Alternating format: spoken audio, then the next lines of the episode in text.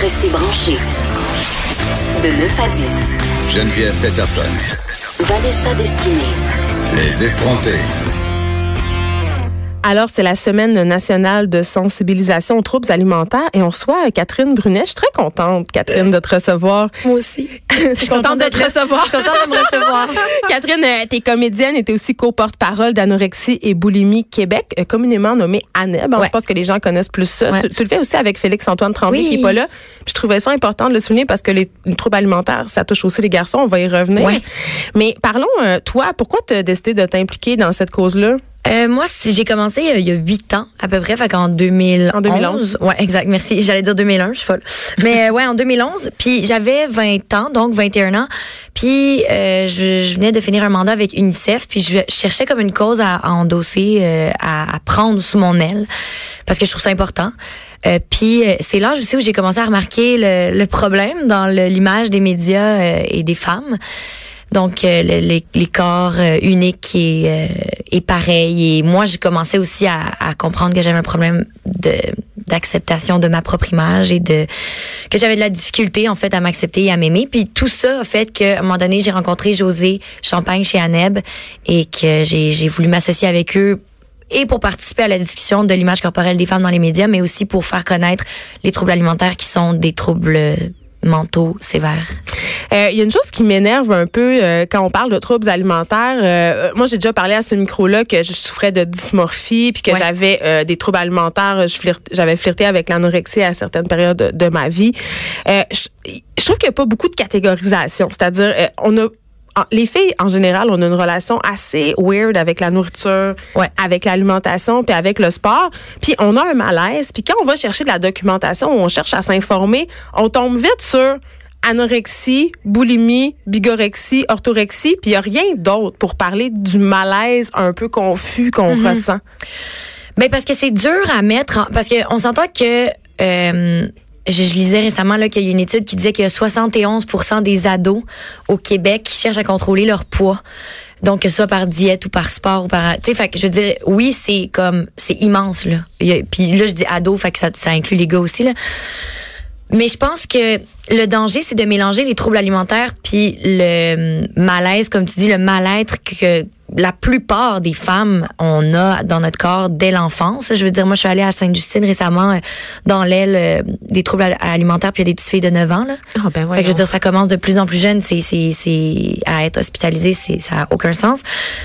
Mais fait que c'est ça, tu sais, je pense qu'il y a un gros malaise, euh, puis un, un gros problème d'acceptation du corps, puis de, de, de, de vouloir être toujours plus mince, de vouloir toujours avoir, tu sais, de, de fitter dans les standards de beauté. Mais ça, ça reste que c'est pas nécessairement un trouble alimentaire.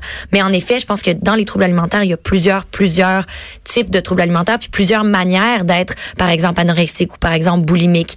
Euh, tu sais, on pense souvent à les filles, aux filles qui se font vomir, sauf qu'il y a plusieurs manières de compenser. On a tous vu la peau sur les os, le fameux documentaire qui nous passe à l'école secondaire là, sur l'anorexie. Puis je pense que Ouais. c'est ça qui teinte notre vision Oui, de la ça chose. aide, mais ça nuit aussi parce qu'on dit, ben voyons, elle est pas anorexique, elle est pas squelettique. Exactement.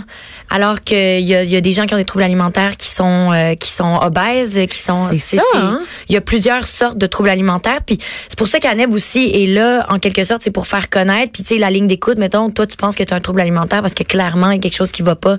Euh, puis t'es dans ton alimentation, ben tu peux appeler Aneb. Il y a des y a le chat aussi, puis il y a le site pour ados, il y a le site pour adultes. Fait que tu sais ça c'est quand même c'est pour ça en fait que c'est important de parler des troubles alimentaires puis de dire qu'il y a pas une façon parfaite d'être boulimique ou d'être anorexique ou d'être orthorexique ou d'être il y a plusieurs sortes de maladies c'est comme la dépression les personnes qui est dépressive pareil tu sais Et même dans le cas de la dépression, par exemple, ça peut entraîner une perte de poids très, très importante chez des gens. Il y a des gens qui se rendent pas compte, qui souffrent d'un trou- trouble alimentaire parce que c'est pas de l'anorexie, c'est pas de la, boli- de la boulimie, c'est juste le fait d'être mal dans sa peau. Ouais. Et souvent, il y a pas de ressources, en fait, pour ces personnes-là. Tu sais, quand tu as une perte de poids due au stress ou à autre chose, puis tu sais que t'es pas en santé, qu'est-ce que tu fais? Ben, c'est comme les, euh, les athlètes aussi. Il y a beaucoup de, jeunes athlètes qui, euh, qui tombent dans les troubles alimentaires parce qu'il y a plusieurs façons de développer un trouble alimentaire euh, que ce soit social ou que ce soit c'est à l'intérieur de toi. C'est il y a pas vraiment une formule tu sais.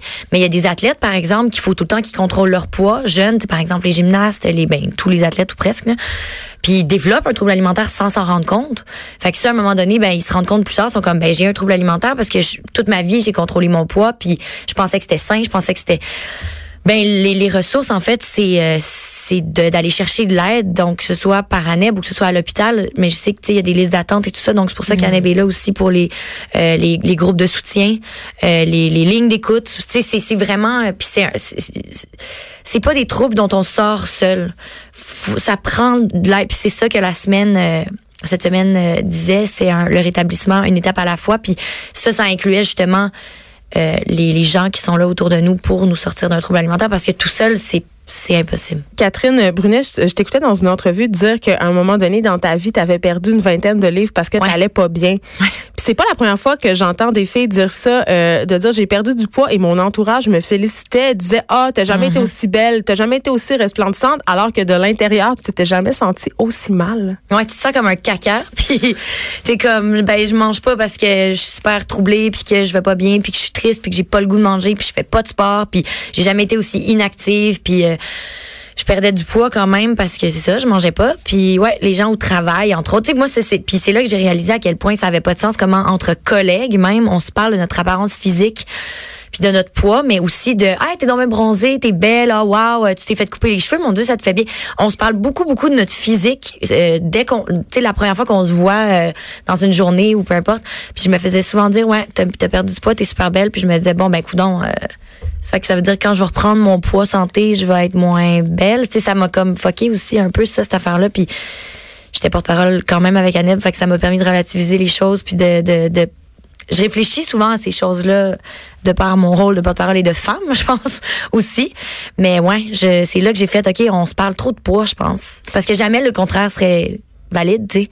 Hey, t'as pris 20 livres, mon Dieu, ça te fait donc bien bien, c'est donc bien beau, jamais. Tu parles beaucoup de travail, puis tu parles de tes collègues, justement, le milieu dans lequel tu évolues, où est-ce que le, le travail des actrices dépend en fait de la, leur capacité à plaire, n'est-ce pas? Donc, il y a un accent qui est mis sur l'apparence physique. Est-ce que tu crois que tu es dans un milieu, justement, qui, qui a accentué les, les problèmes que tu aurais pu avoir? Mais tu vois, c'est drôle parce que, que quand je me faisais dire ça, c'était des collègues plus de doublage ou de, tu sais, dans le milieu de la voix. Fait que ça n'a même pas rapport avec le. Ça même pas. Je pense que c'est peut-être plus tabou, justement, sur Hey, un plateau attends, de tournage. Catherine, là, on exige quand même des actrices Ah oui, oui. qu'elles soient légères.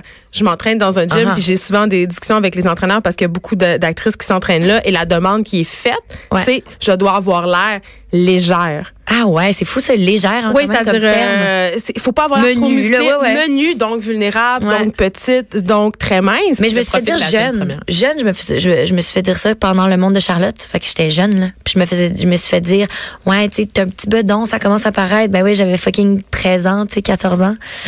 Fait que Donc- oui, oui, non, non, ça, c'est, c'est sûr que dans le milieu, c'est, mais je pense que c'est non dit. Je pense que c'est, cela dit, moi, je travaille quand même avec des, amis puis des gens que, je respecte puis je suis quand même chanceuse dans mon milieu de travail comme comédienne. Jamais je me suis fait demander ça comme adulte.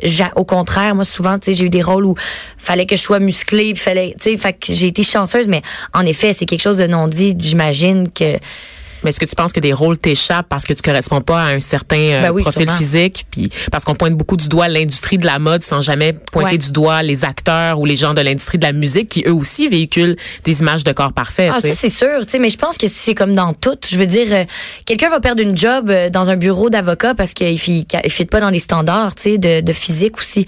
Mais oui, en effet, nous, c'est parce qu'on est dans un milieu, entre guillemets, superficiel dans tu lequel travailles aussi avec ton corps. Exactement. J'ai envie qu'on se parle des influenceurs, Catherine, Oui. parce que euh, puis c'est vrai je savais que ça s'en non, mais en, non, mais en fait, euh, tu sais, on en parle souvent euh, ici à ce micro du fait que la culture Instagram contribue quand même à ériger certains standards de Ouais. beauté qui sont inaccessibles. Moi, la première, euh, je regarde le compte Instagram de certaines filles Mm-hmm. euh, qui montrent leur corps euh, sous des angles vraiment favorables, qui sont des filles qui s'entraînent beaucoup, puis ça, ça me crée de la détresse. Ben ouais, mais de la détresse psychologique. puis euh, toi, tu ris beaucoup des influenceurs, mais t'es devenue aussi une influenceur en riant d'eux. Fait Ouais. c'est un peu paradoxal quand même comme position. Tu sais, t'en connais-tu.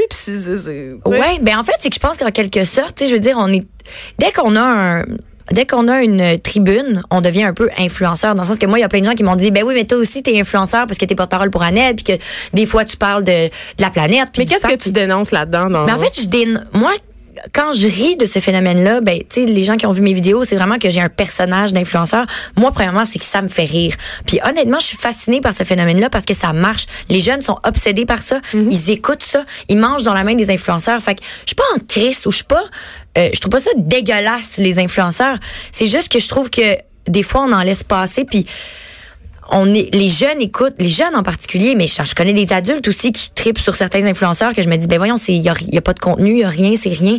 Fait que moi ce qui me fait un peu rire, c'est les c'est ça, c'est le- l'espèce de culture de du rien, du vide, mais en bout de ligne, si ces gens-là ont le goût de vendre des affaires puis de devenir des panneaux publicitaires, ils ont le droit, c'est juste qu'il faut quand même dénoncer ces choses-là puis dire c'est ça, voici ce que c'est, puis c'est pas nécessairement la réalité, puis ces photos-là sont photoshopées à l'os, puis voilà, tu sais, c'est faut pas que les jeunes prennent ça pour du cash, puis moi ça me fait rire d'en rire, tu sais. Hum, merci beaucoup, euh, Catherine Brunet. Euh, si euh, on rappelle quand même que tu es porte-parole de la NEB et ça, on a besoin d'aide ou si on sent que c'est un peu sketch, euh, notre rapport à Ouais. notre corps, on peut aller sur le site de la NEB, on peut Ouais. téléphoner à la ligne d'aide et il y a vraiment un super site qui est destiné aux ados. Ouais, vraiment, puis il y a le clavardage aussi si les gens sont trop gênés d'appeler. Merci beaucoup. Merci.